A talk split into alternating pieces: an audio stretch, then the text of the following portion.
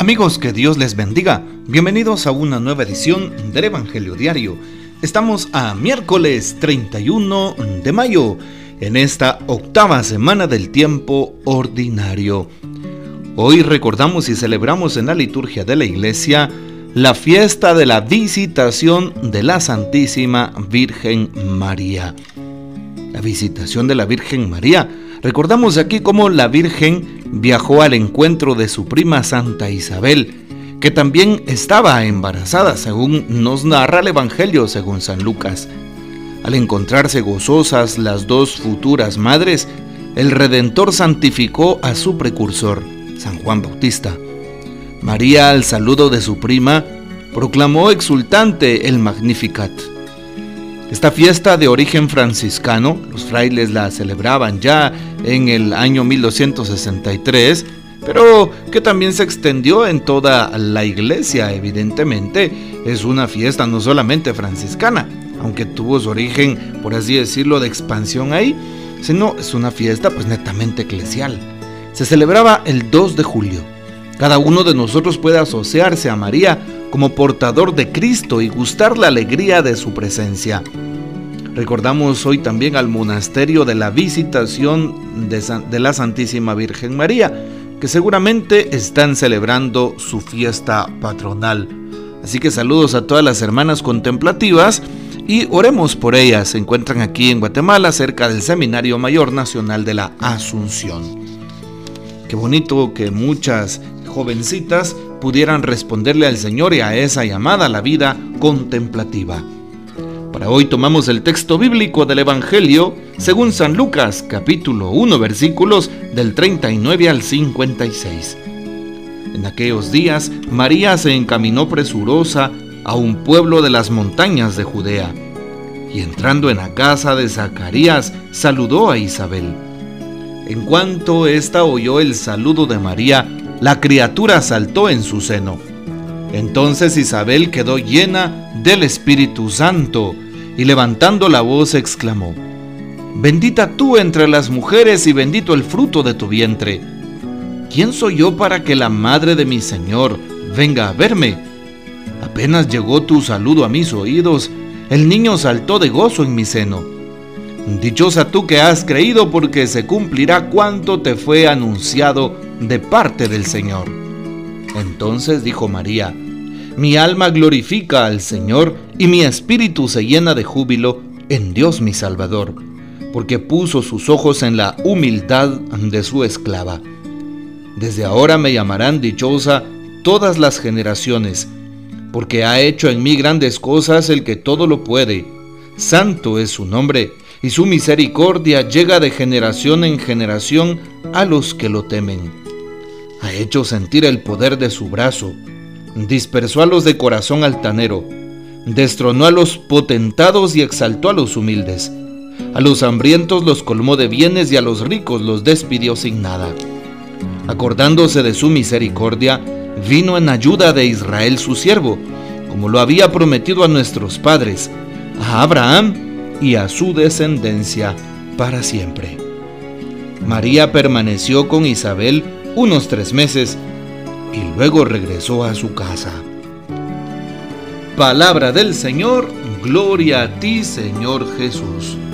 Qué hermoso lo que nos propone entonces eh, la lectura de este día.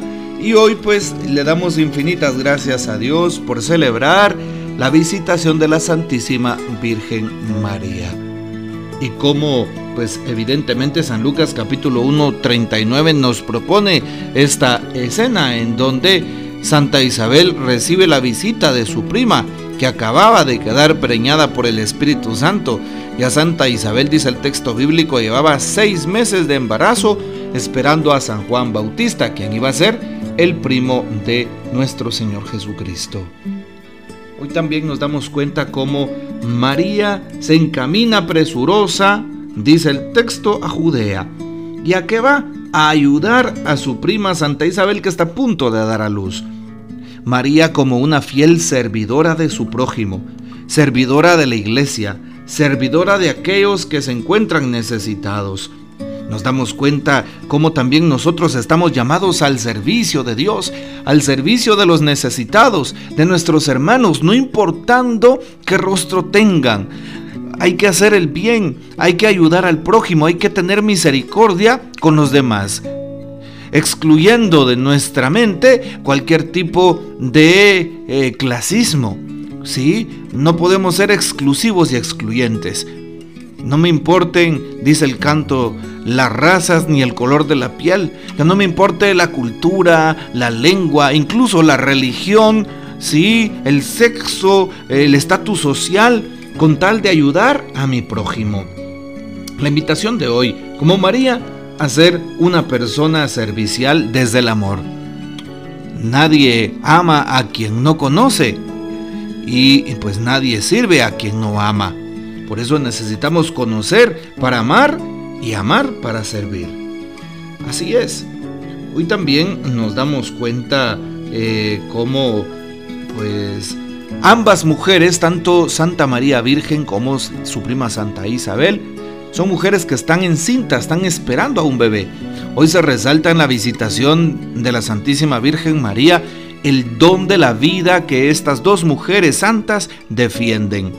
Defender la vida humana desde su concepción hasta su muerte natural, nos dice el Papa San Pablo VI en la eh, encíclica Humane Vitae, son precisamente eh, los principios básicos para la defensa de la vida y dignidad de la persona humana, la defensa de la vida, la promoción de la vida en contra de la cultura de la muerte promovida hoy por tantas ideologías de pequeños grupos muy minoritarios, pues que son auspiciados por eh, las grandes empresas y sobre todo farmacéuticas. Así que hoy alabamos el nombre de María que pues defiende a los no nacidos.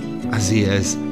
También nos damos cuenta cómo Santa Isabel, dice el texto, quedó llena del Espíritu Santo.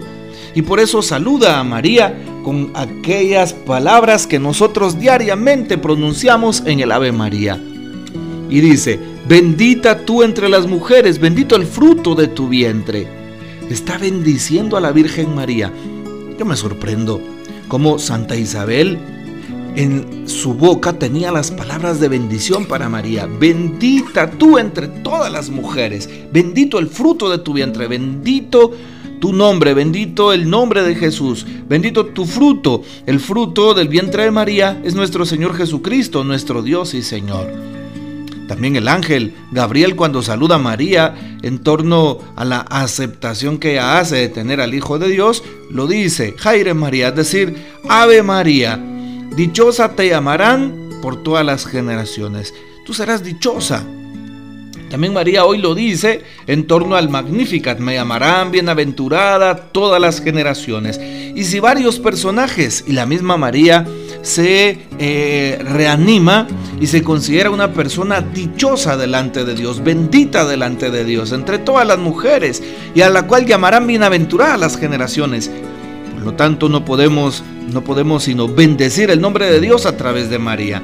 No podemos sino alegrarnos con la Virgen María por ser no solamente un personaje bíblico lejano, sino por ser la Madre de Dios, la Madre de Jesús y la Madre nuestra.